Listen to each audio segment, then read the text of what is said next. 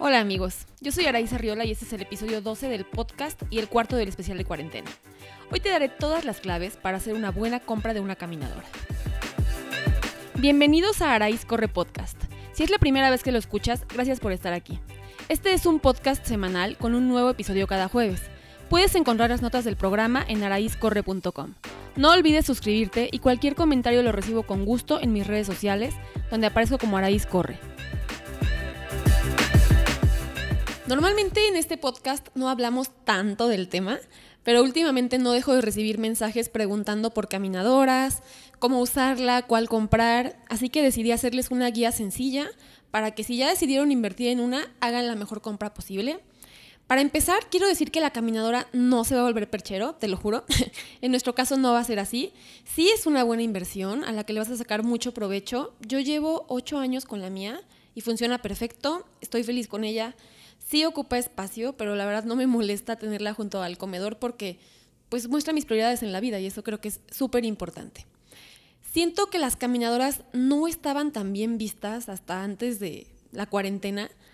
Como que te decían, no, pues es que entrenar en caminadora no sirve, o no es lo mismo, o te lastimas, o había como muchos mitos alrededor de las caminadoras, pero con la situación reciente yo creo que a mucha gente no le quedó de otra y decidieron probarla que tenían en casa o comprar una también otra cosa que se pensaba es que son carísimas. No son carísimas, o sea, sí hay unas que cuestan más de 100 mil pesos y que son espectaculares, pero no es necesario que tengas una de esas caminadoras para poder correr bien. O sea, para darles una idea, la mía me costó 15 mil pesos hace unos años, pero el mismo modelo sigue costando 15 mil pesos. Ahorita ni la busquen porque ahorita está agotada, pero antes de que empezara la pandemia o al principio, todavía algunos amigos la alcanzaron a comprar, costaba 15 mil pesos. 15 mil pesos es menos de lo que cuesta un iPhone nuevo, ¿no? Entonces, pues ahí como para ponerlo en la balanza. Y para lo que la usas, pues les quitas cada peso, la verdad. Además hay muchos planes como de que meses sin intereses para pagarla y terminas pagando muy poquito al mes, entonces no es una cosa de locos. Yo creo que terminas pagando en una de esas hasta menos de lo que pagarías de mensualidad en un gimnasio, ¿no? Que ahí ya está de pensarse si realmente quieres o no volver al gimnasio terminando esto. Bueno, sobre todo si ibas al gimnasio solo para usar la caminadora, que creo que es el caso de más de una persona que está escuchando esto. Pero bueno, ese es otro tema. Por lo pronto les voy a decir cuáles son las características que deben buscar para comprar una caminadora. La número uno, en mi opinión, es el motor. Las caminadoras se clasifican por su uso las domésticas, ¿no? que son las que vas a tener en casa, light commercial, que son un pasito más allá de las domésticas, y commercial o comerciales, que son caminadoras de uso comercial que se usan en los gimnasios, en los hoteles, ¿no? en lugares donde van a tener un uso muy intenso durante todo el día. Resisten altas velocidades, resisten gente con mucho peso corporal. Eh, pero bueno, nosotros tenemos acceso económico a las domésticas realmente, o tal vez a una light commercial, ¿no? Que son como un pasito en medio de ambas. Mm, si tienes chance de comprar una light commercial, sí vale muchísimo la pena, hazlo. Si no, no te preocupes, no es necesario que gastes muchísimo dinero para que valga la pena. Una caminadora de uso doméstico debe tener al menos de 2.75 a 3 caballos de fuerza. La mía tiene 2.75 caballos y está muy bien para mí. Yo peso 50 kilos, consideren eso, ¿ok? Puedo correr en un rango de velocidades, digamos que a partir de 4, 4.20 minutos por kilómetro en adelante, ¿no? O sea, de eso a más lento. Más rápido que 4 minutos por kilómetro, voy a ser muy honesta, no me siento cómoda. O sea, se supone que la caminadora llega hasta 19 kilómetros por hora, esa es la teoría, y sí, sí lo llega, ¿no? Pero ya que estás corriendo en ella a esa velocidad, es muy inestable y la verdad no es cómoda. Entonces, seguramente para poder correr a velocidades muy altas debería tener un motor mucho más potente. Yo estoy bien con esto, con estas velocidades a las que corro en la caminadora, pero si tú eres un corredor súper veloz, por ejemplo, un chavo me escribió, él es un corredor de velocidad, de pista, está en el equipo representativo de su universidad y todo, corre muy rápido, ¿no? Entonces me decía, es que yo me voy a comprar una de Liverpool o hay esta que es de un gimnasio y la están vendiendo. Y dije, no, pues cómpratela del gimnasio, aunque esté golpeadona, está buena y tú sí necesitas una caminadora que aguante velocidades rudas, porque una caminadora de 2, 3 caballos de fuerza no va a ser suficiente para tus velocidades de 3 minutos el kilómetro o menos, ¿no? Que es lo que corre una persona que hace sprint de pista. Entonces, si eres un corredor más pesado, y consideremos más pesado como una persona que pesa adelante de 80 kilos, mm, sí te hace falta tener un motor más potente. Por eso les comentaba que yo peso 50 kilos y 2.75 caballos de fuerza está bien para mí, pero por ejemplo mi Rumi ha llegado a pesar como 100 kilos y cuando se sube a la caminadora no se siente cómodo, o sea, como que se para la banda o no puede correr tranquilamente y mejor ni la usa porque con su peso no está bien una caminadora de 2.75 eh, caballos de fuerza. Entonces, consideren que si pesan más que 80 kilos, tal vez les haga falta una caminadora con un motor más potente. O sea, por ejemplo, para que se den una idea, las caminadoras de un gimnasio tienen entre 7 y 8 caballos de fuerza. Las caminadoras con menos de 2 caballos de fuerza no son para correr, son para caminar. si las usas para correr, su vida útil va a ser súper corta. O sea, vas a ver en, por ejemplo, en Walmart venden caminadoras de un caballo, 1.25, cosas así. Incluso ahí dice, o sea, lo más que llegan es como un trote a, ¿qué será? ¿10 kilómetros por hora? Supuestamente, eso es teórico, pero francamente no creo que lo aguanten, o no por mucho tiempo, se ven muy endebles. Bueno, la segunda cualidad que debes buscar en una caminadora es la velocidad máxima. Que está, o sea, es teórica, no es muy real en mi experiencia. Se supone que mi caminadora, como les decía, llega a 19 kilómetros por hora, pero adelante de los 16 kilómetros por hora ya se siente inestable. Así que, como les comentaba, si eres muy veloz, ve por una caminadora de uso comercial. Otro factor que debes considerar es la inclinación que tiene. Generalmente las de uso doméstico tienen 10 niveles de inclinación, hay unas que tienen 15, 20 que ya son de uso comercial. Si tú eres un corredor, por ejemplo, que hace mucha montaña, tal vez a ti sí te interese que tenga más niveles de inclinación la caminadora. Si eres una persona como yo que corre en calle, con 10 niveles de inclinación está perfecto y rara vez vas a llegar al nivel 10, francamente, porque está rudo. Luego, otro factor que pues al final yo creo que es el más importante es el precio, ¿no? Porque nos pueden encantar las caminadoras carísimas, pero tenemos que ajustarnos a nuestro presupuesto. Eso no quiere decir que vayas a comprar algo que no valga la pena. Eh, puedes encontrar caminadoras desde 10 mil pesos que están bien, hasta más de 100 mil como les comentaba.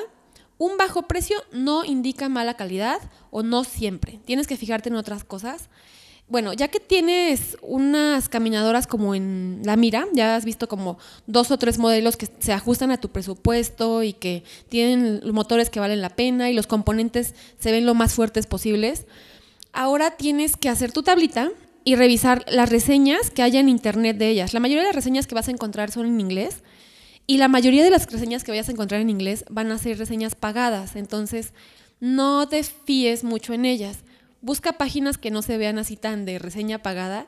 Por ejemplo, en Amazon o en eBay puedes encontrar reseñas más honestas y busca palabras que se repitan mucho, ¿no? Si dice que esta caminadora es muy ruidosa y acá también dice que es muy ruidosa, pues probablemente sí sea muy ruidosa y no te convenga.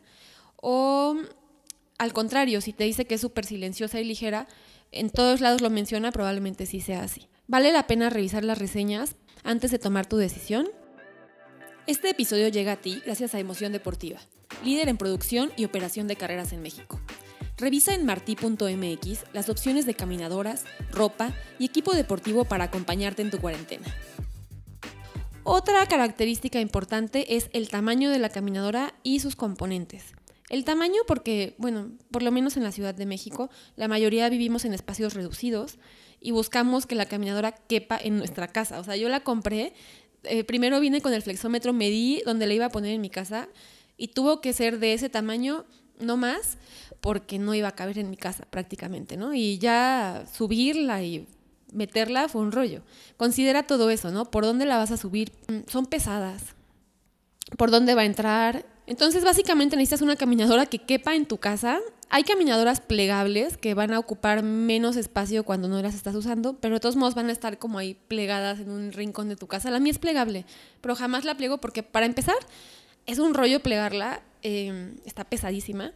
Luego me da como terror que le caiga encima a un gato.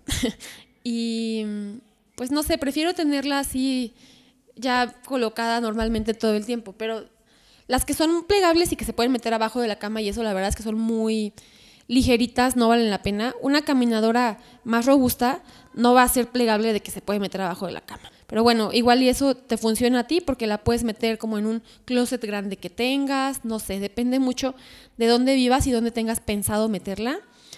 Otra cosa importante es el tamaño de la banda. Lo importante del tamaño de la banda es que quepas. Si eres una persona grande, eh, tal vez una banda muy angosta no es lo más recomendable para ti o muy corta.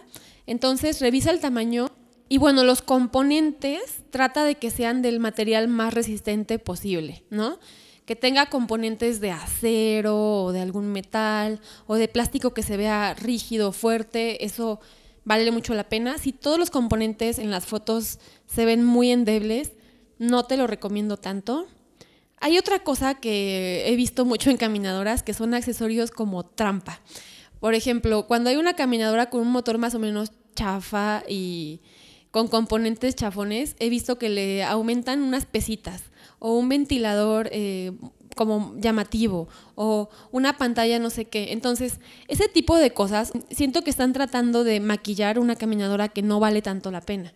No necesariamente, pero casi siempre una caminadora muy buena no trae accesorios ni pesitas ni nada de eso, ¿no? Es la caminadora y ya. La pantalla, por ejemplo, pues no necesitas una pantalla en la caminadora. Vas a poner ahí tu teléfono, tu iPad, tu laptop. Yo pongo mi laptop. Yo preferiría ver que tenga un soporte donde yo pueda meter eh, la pantalla que yo quiera en vez de buscar que tenga una pantalla ya incluida, porque además esa pantalla se va a tener que conectar con iFit, que es un programa que traen algunas caminadoras de algunas marcas, que está bueno, pero está caro, o sea, debe costar como alrededor de 9 mil pesos al año. Claro que no vamos a pagar eso.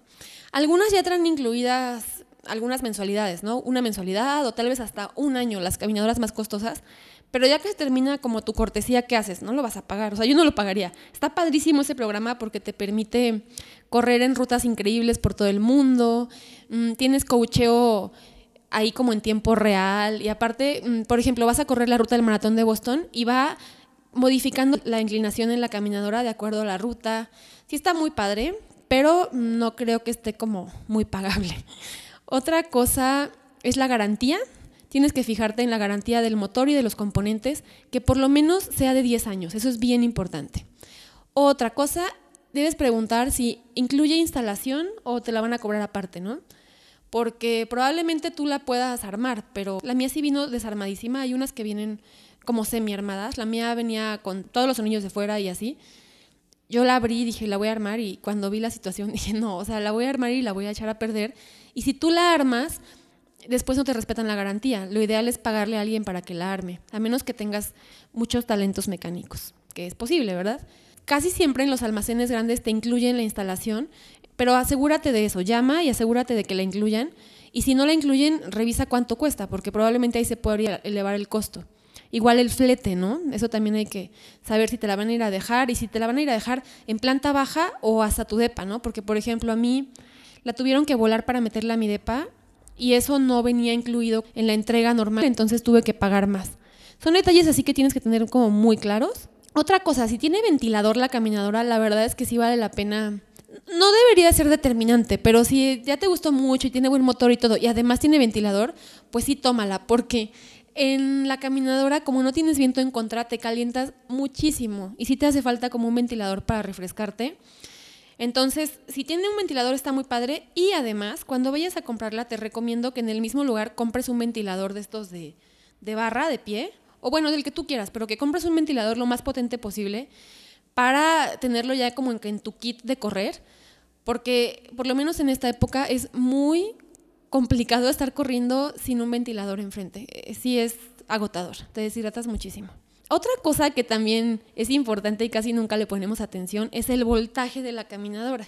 ¿no? Aquí en México, en general, tenemos voltaje de 110, 120 voltios en nuestras instalaciones domésticas y hay algunas caminadoras que vienen con un voltaje de 220. Entonces, para poder echar a andar una caminadora de esas, tendrías que comprar un adaptador que sale caro, de varios miles de pesos, o tendrías que solicitar a la Comisión Federal de Electricidad que te pongan una fase más de luz, que pues es un rollo, ¿no? Conozco gente que ha comprado la caminadora y de súper bien y el precio perfecto y de repente dicen, oye, pero es de 220 voltios y no jala o ya se quemó mi aparato o cosas así, entonces revisa que sea 110, 120, que es lo normal aquí en México. En algunas partes pues sí resisten 220, pero por lo menos donde yo conozco en lugares así como casas, es 110, 120.